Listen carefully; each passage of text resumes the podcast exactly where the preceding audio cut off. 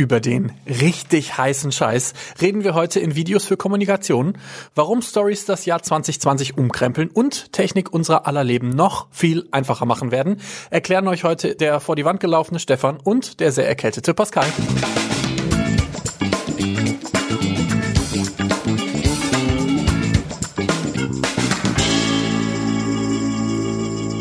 Ja, heute geht es ein bisschen um die Frage, Warum sollte ich 2020 mit Videos anfangen? Und die Antwort darauf ist eigentlich die gleiche, warum ich schon 2019 oder 2018 damit hätte anfangen sollen in meinem Digital-Marketing.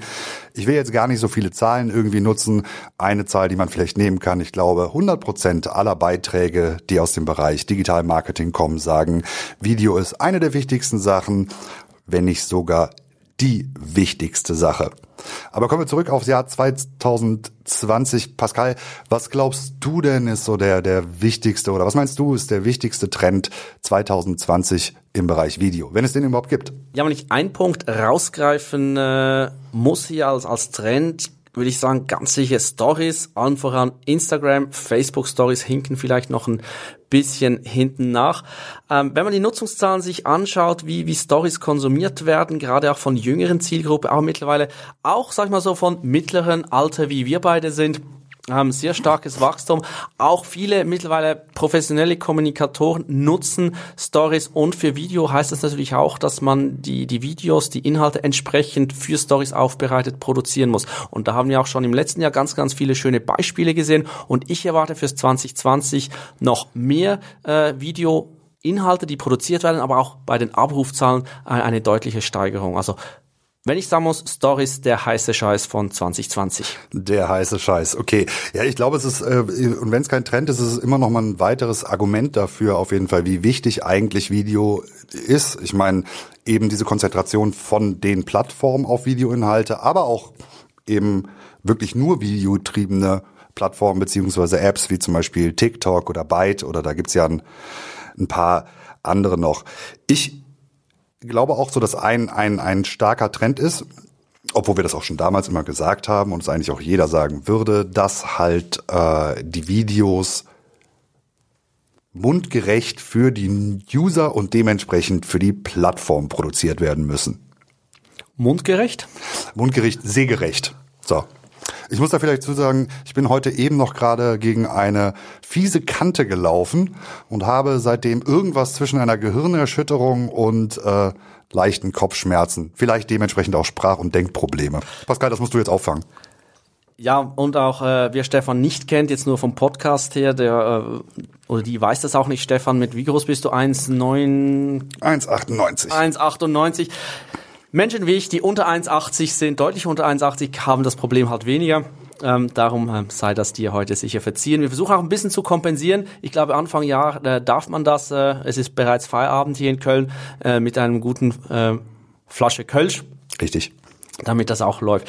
Ähm, du hast noch gesagt, eben ähm, für Videokanäle spezifisch produzieren und ich glaube, das wird auch 2020 ein, Trend sein, wenn man Videoinhalte konzipiert, dass man das schon in der Konzeptionsphase mitdenkt, dass man sich überlegt, okay, was bringe ich bei Stories, wie muss das daher kommen, was mache ich für meinen YouTube-Kanal, was mache ich für Facebook, dass ich es entsprechend äh, dem Kanal aufbereiten. Was ich auch glaube, es, es ist die Zeit, wo man sich auch ein bisschen wahrscheinlich konzentrieren muss. Äh, meine Empfehlung, sich auf wenige Plattformen konzentrieren und die dafür mit geballter Kraft auch ähm, befüllen. Weil ich glaube, 2020 wird man keine Chance haben, wenn man pro Monat vielleicht ein Video da mal veröffentlicht. Da wird man untergehen in der unfassbaren Menge, äh, die ich auch in diesem Jahr erwarte.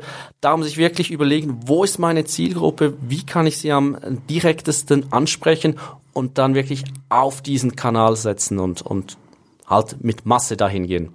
Genau, mit Masse, aber auch, wie du schon gesagt hast, so die ganze Kraft da reinstecken, heißt halt auch, die Videos gut zu machen, weil es gibt halt immer, immer mehr Videos. Es gibt ja diese Expertenschätzung, dass im Jahr 2022 82 Prozent aller Online-Inhalte Videos sein werden. Ähm, und um aus dieser Masse hervorzustechen, muss man die Sachen, die man macht, natürlich auch gut machen in Umsetzung, in Storytelling ähm, und wie wir auch mal sagen, natürlich äh, in der äh, ja im, im Anfang des Videos. Also damit, wo man einsteigt, äh, weil das ist letztendlich diese ersten paar Sekunden sind diese, mit denen man sich äh, gegen alle anderen Inhalte, ob es jetzt Videos oder andere Inhalte sind, auf den einzelnen Plattformen durchsetzen muss. Ähm, was ich tatsächlich sehr interessant finde, vor allen Dingen so im Rückblick auf die letzten Jahre, es äh, gibt halt immer mehr Apps, mit denen man Videos produzieren kann, ob das jetzt so allgemein Apps sind, ja, also wo man quasi so Software as a Service mäßig äh, äh, sich auf der Webseite ein Video erstellen kann aus Textelementen, aus Stockmaterial, was es dort gibt, aus Videos, die man selbst hochladen kann, so Sachen wie Vibis, Adobe Spark gibt's dann noch, Go Animate, was dann halt mehr Richtung Animationsfilm gibt. Da tut sich halt sehr, sehr viel. Die Sachen werden halt immer besser. Man kann die dementsprechend immer besser nutzen, sind meistens auch immer direkt angedockt oder haben Andockungsmöglichkeiten an die verschiedenen Kanäle. Man kann die Sachen auch dort, wie du gerade gesagt hast, direkt so einstellen, dass sie halt auch eben in den passenden Formaten für diese Kanäle sind. Und ähm, ja, das sind, also da gibt's mittlerweile so viele, dass es auch ein guter Einstieg immer sein kann. Man hat natürlich bei diesen Sachen auch durchaus ja, Limitationen, die man vielleicht bei anderen Programmen eben nicht hat. Und da tut sich halt auch viel. Ähm, wir haben eben vorab schon drüber gesprochen, so ein bisschen.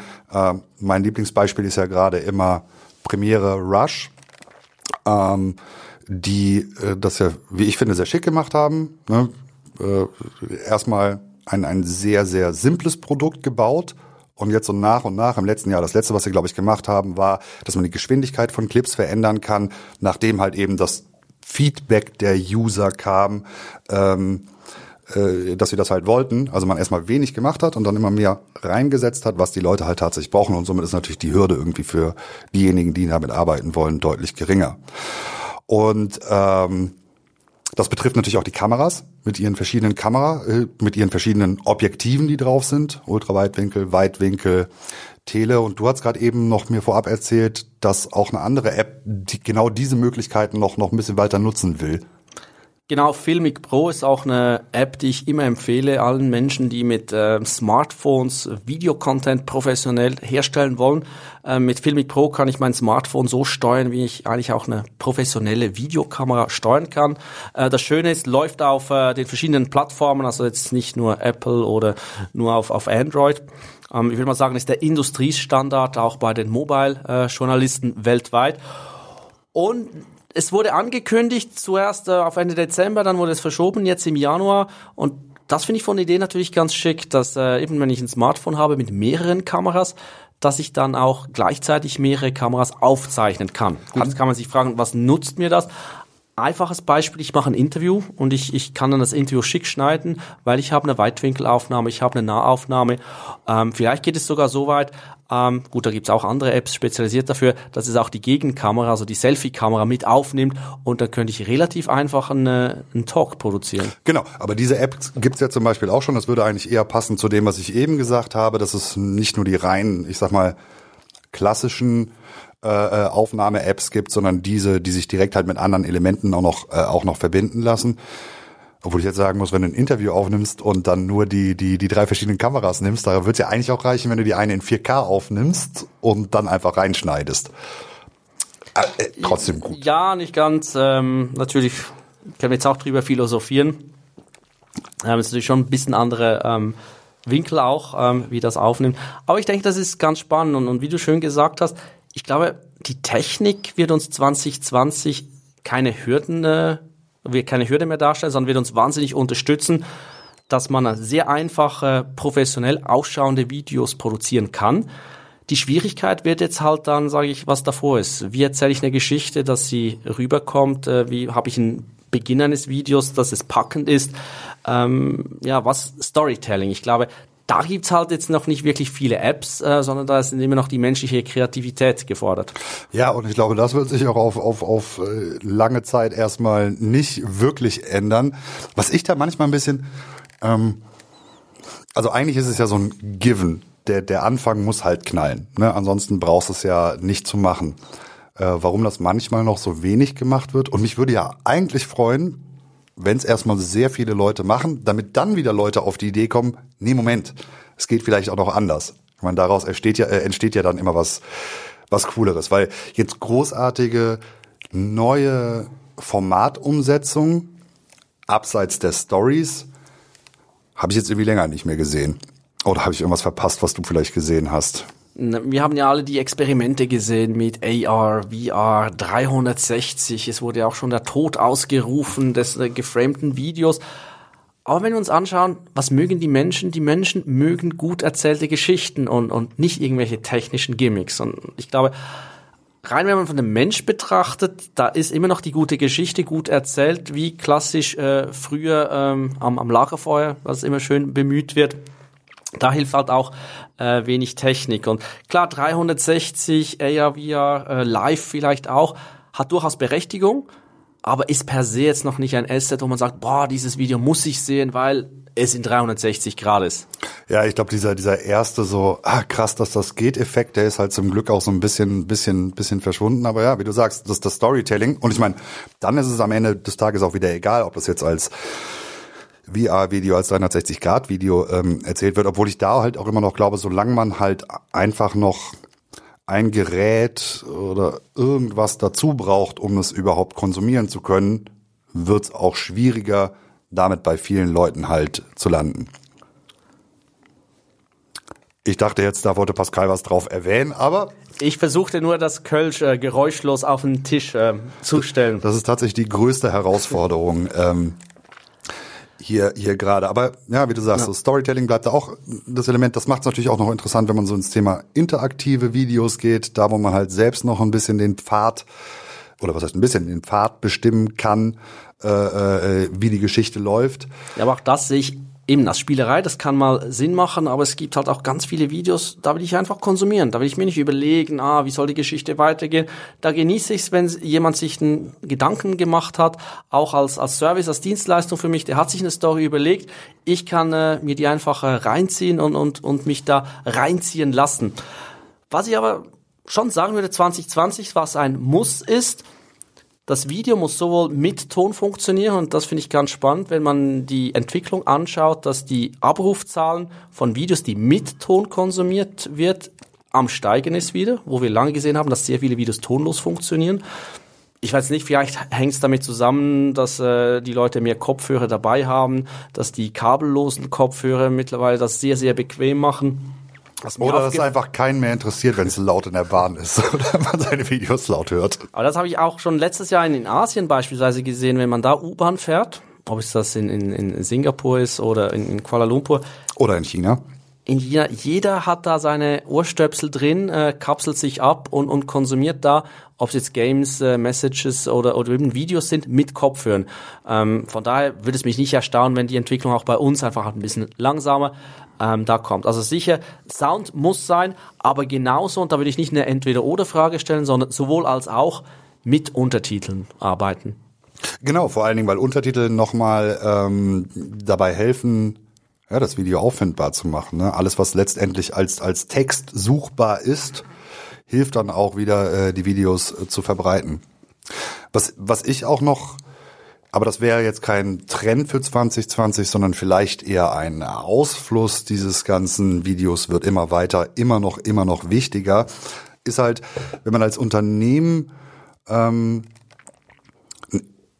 mit Videos fürs, fürs Marketing arbeiten will, äh, beziehungsweise schon vorab sich halt wirklich bei der, auch bei der Erstellung einer CI oder wenn man eine Änderung der CI halt irgendwie machen will oder das Corporate Designs halt machen will, ähm, dort halt direkt Videos mitzudenken. Also direkt von Anfang an nicht nur äh, damit zu arbeiten, so wie soll meine Webseite aussehen, wie sollen vielleicht meine Flyer, wie sollen irgendwelche Druckprodukte aussehen, sondern ähm, wie setze ich das Ganze so auf, dass es direkt auch äh, für den Bewegtbildbereich äh, funktioniert. Und da wir das als so wichtig erachten, machen wir einfach auch in zwei Wochen eine Folge darüber. Ja, dann würde ich gerne mit einem chinesischen Sprichwort ähm, diesen Podcast dann beenden, was ein bisschen anknüpft, was du gesagt hast in der Einleitung. Wer 2020 noch mit äh, Video sich zurückgehalten hat, der soll jetzt äh, spätestens damit äh, beginnen. Und wie sagt das chinesische Sprichwort? Was war der beste Zeitpunkt, um einen Baum zu pflanzen? Gestern vor zehn Jahren. Ah. Was ist der zweitbeste? Jetzt. Jetzt, genau. Und das kann man auch eins zu eins, denke ich, auf, auf Video und Videomarketing übertragen.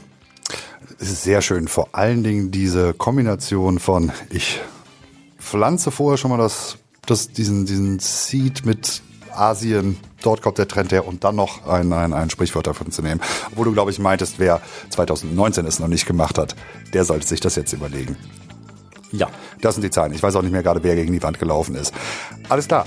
Wenn es irgendwelche Fragen, Anmerkungen, Themenwünsche, Kritik gibt, gerne bei uns melden. Entweder über hallo at longtailmedia.ch oder .de, über Instagram, über Facebook, ähm, über LinkedIn und per Telefon und Brieftaube meinetwegen auch. Ansonsten vielen Dank, dass du hier warst. Wir trinken jetzt noch weiter ein paar Kölsch und ähm, Dass man noch hört. Prost. Zum Wohl. Und äh, bis spätestens in zwei Wochen. Tschüss. Tschüss.